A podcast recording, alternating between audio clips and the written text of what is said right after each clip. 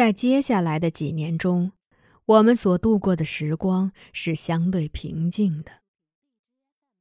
安草儿是个大孩子了，他可以跟着鲁尼去打猎了。马克辛姆也长高了，他特别喜欢和鹿仔玩耍。他爱俯着身，做出鹿的姿势，说要和鹿仔顶架。看他这颗没角的头，顶的顶不过有角的头。马克辛姆的顽皮给我们带来了许多快乐。瓦罗加和我也一天天的衰老了。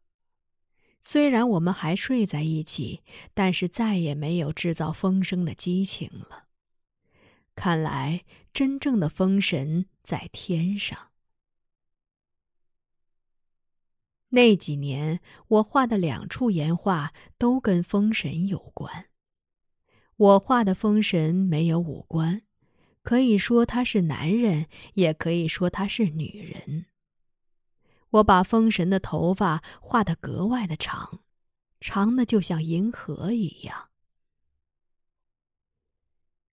在那几年，激流乡的教师高平路在寒暑假的时候，三番五次的以搜集民歌为由来找马一堪，向他求婚。拉吉米一听说马一堪要结婚，就会放声大哭。不管谁来我们营地给马一堪提亲，拉吉米都摇头。他总说马一堪还是个孩子，虽说他已经是个二十多岁的大姑娘了。一九七二年，一颗子弹在那一年的岁月水流中开出一朵妖花，他卷走了达西和杰弗琳娜。达西自从被打折了一条腿回来后，一直郁郁寡欢的。他不能像以前一样出去打猎了。他总说自己是个废人了，只能留在营地做些力所能及的活儿。每当鲁尼、马粪包和瓦罗加他们出猎归来，把打来的瘦肉分给他时，达西都是满面哀愁的。他常常毫无来由地谩骂杰弗琳娜。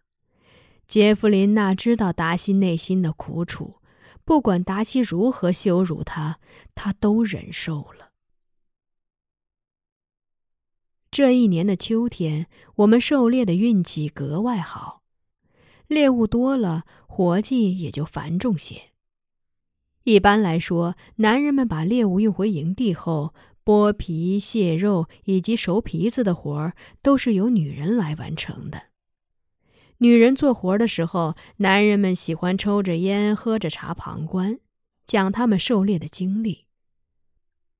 达西由于腿的缘故，只能和女人们一起做活计。我们剥兽皮，他也去剥；我们卸肉，他也去卸。而熟皮子的活儿，基本由他一个人包了。达西就是在剥野鹿皮的那天自杀的。男人们津津有味地讲他们打那只野鹿的经过时，达西却坐在地上剥皮。他们讲得越起劲儿，达西的神情就越凄凉。达西剥完鹿皮、卸完肉离开后，我和妮好开始煮肉了。等鹿肉半熟，我们去喊达西过来吃肉的时候，忽然听见营地附近传来一声清脆的枪声。谁也没有想到，达西用猎枪使自己成为自己最后的猎物。他真是个出色的猎手，一枪毙命。可怜的杰弗琳娜，当他看到达西血淋淋的头颅时，深深的跪了下去，把他当做一颗被狂风吹落的果实，满怀怜爱的抱在怀里亲吻着。达西脸上的血迹是他用舌头一点一点温柔的舔舐干净的。他舔完他脸上的血迹后，趁我们为达西净身换衣服的时候，溜到林中采了毒蘑菇吃下，为达西殉情了。我们把他们葬到一起。秋叶在风中飘舞着。拉基米用琴声为他的好伙伴送别。他吹奏了一曲令人肝肠欲碎的曲子，那是我最后一次听拉基米吹奏木库莲。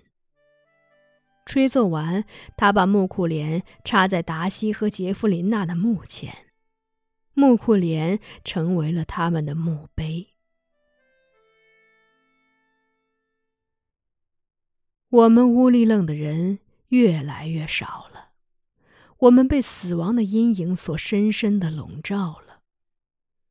如果不是因为有了安草儿，我们的生活将会更加的压抑。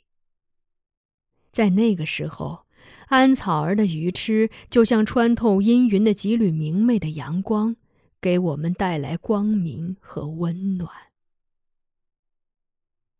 埋葬完达西和杰弗琳娜后，有一天下雨了。安草儿兴高采烈地对我和瓦罗加说：“那个竖在坟头的木库莲这下得救了。”我问他这是什么意思。安草儿说：“木库莲被插在坟头后，天一直旱，他担心木库莲会被旱死的。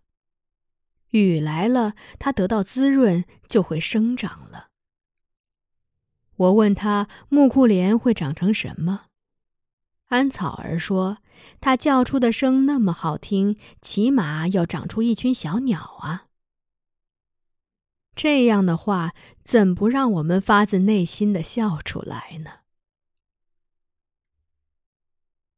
然而，快乐并没有持续多久。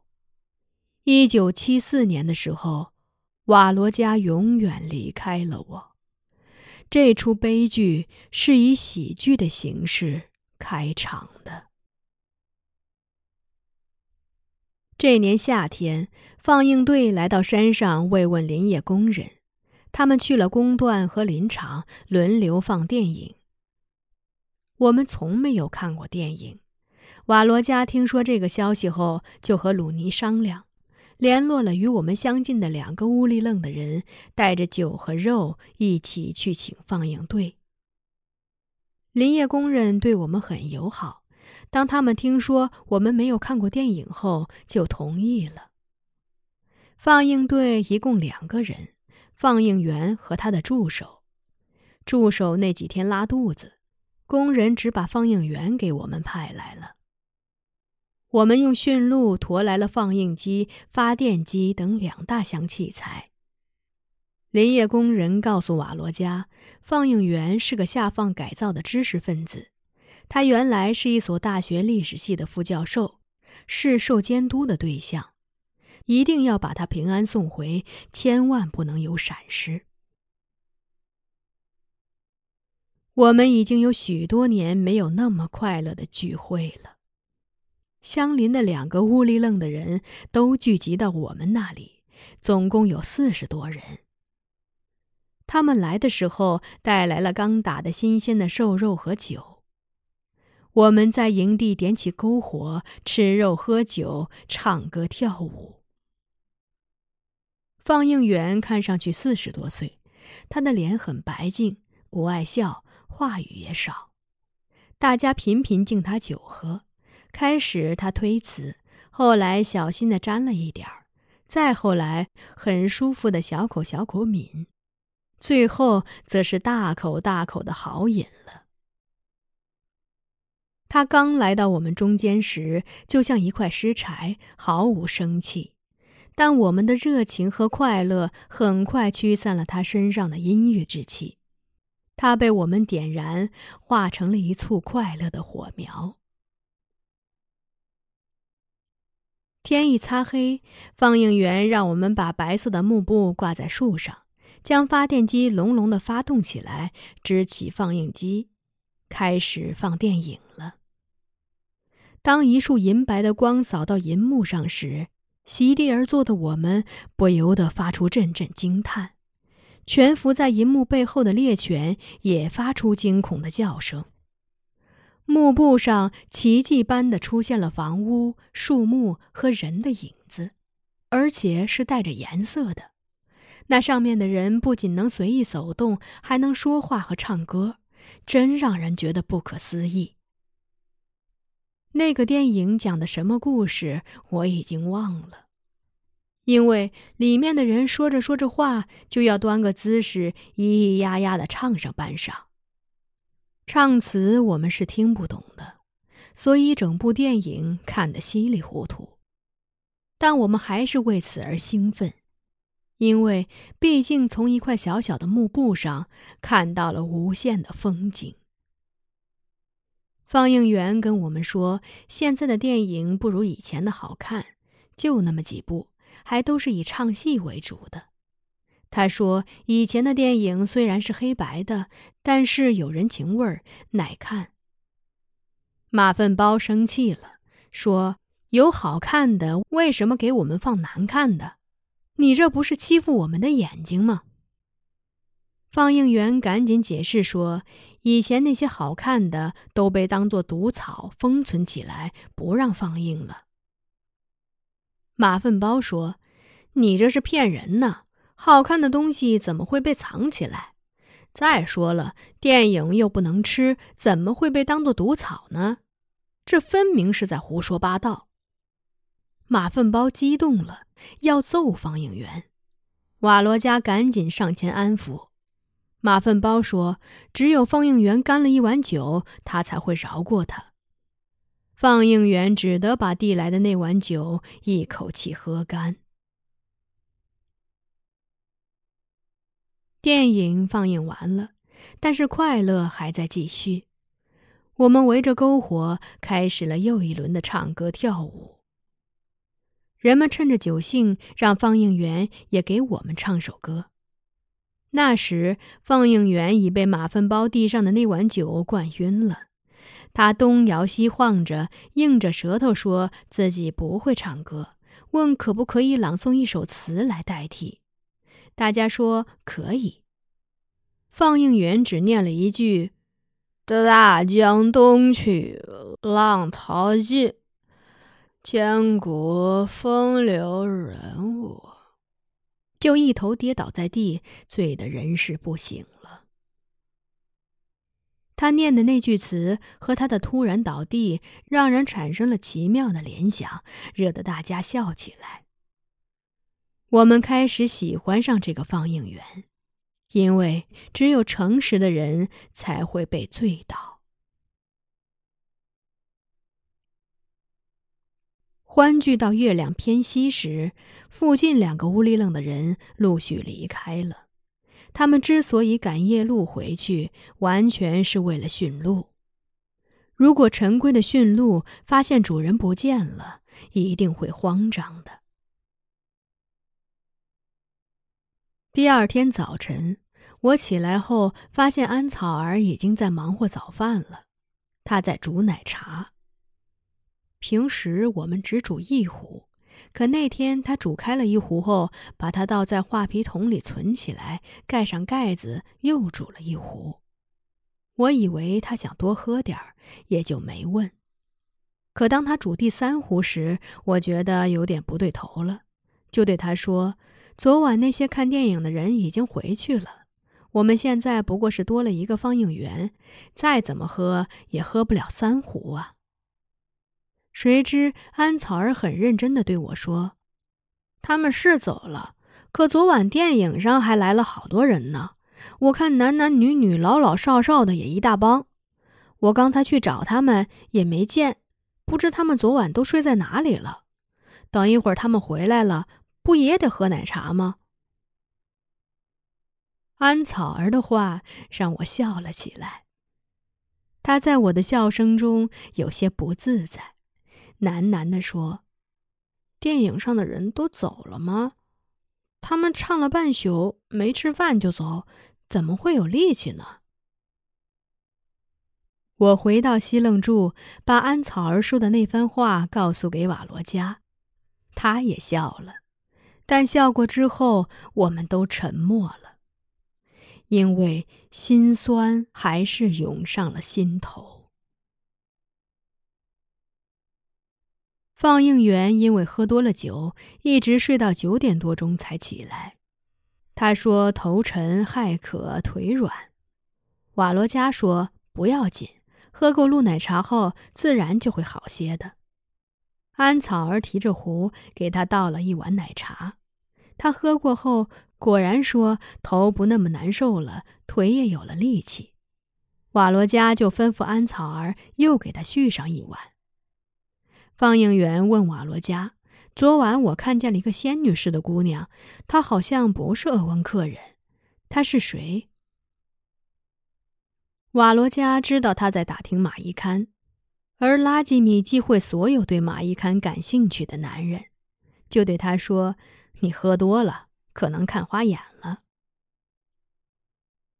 放映员足足喝了三碗奶茶，把脸喝出朝霞般的气色，又吃了一块格列巴饼，这才作罢。瓦罗加跟他开玩笑说：“将来再来鄂温克人的营地，一定要带解酒药来。”放映员说：“我真羡慕你们的生活，这样的和谐，就像世外桃源。”瓦罗加长吁了一口气。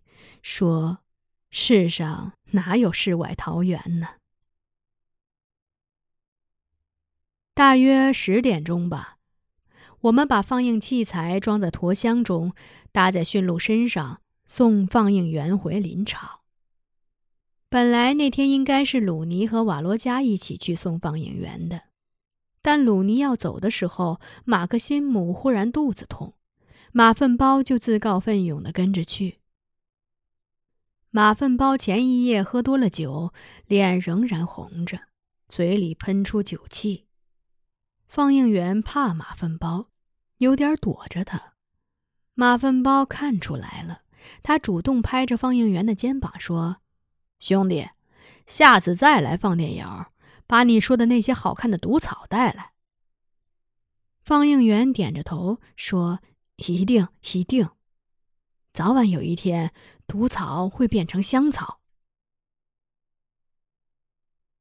离开营地的是五只驯鹿和三个人。他们三个人各骑成一只驯鹿，另外两只则驮着放映器材。如果我知道那是我和瓦罗加的永别，我一定会紧紧抱着他，温柔的吻他。可我什么预感也没有。瓦罗加也许是有预感的。当我站在营地看着他骑上驯鹿就要离开的时候，他突然跟我开了一句玩笑：“要是我变成电影上的人回来了，你可不要饿着我呀。”他果真把自己变成电影上的人了。他当天晚上。是躺着回到营地的。他们在路上遭遇到熊，瓦罗加为了保护放映员和马粪包，永别了这世界的山峦河流，永别了我。